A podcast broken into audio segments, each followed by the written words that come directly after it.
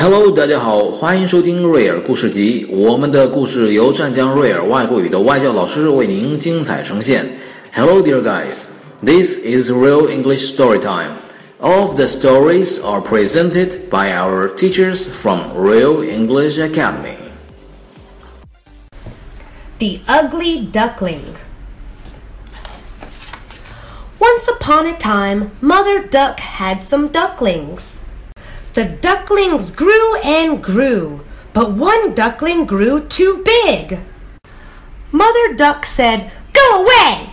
You are too big and too ugly. You do not belong here. Poor ugly duckling. He was so sad. He went to see Hen. Hen said, Go away! You are too big and too ugly. You do not belong here.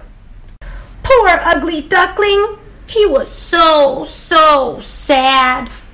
He went to see Cat. Cat said, go away! You are too big and too ugly. You do not belong here.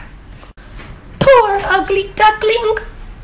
He was so very sad. He did not belong anywhere.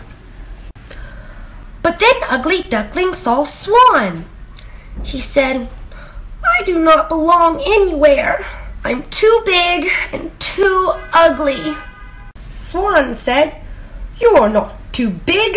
You are not ugly. You are a swan and you belong here with us. Duckling, duckling, grow, grow, go away go away. Ugly, ugly.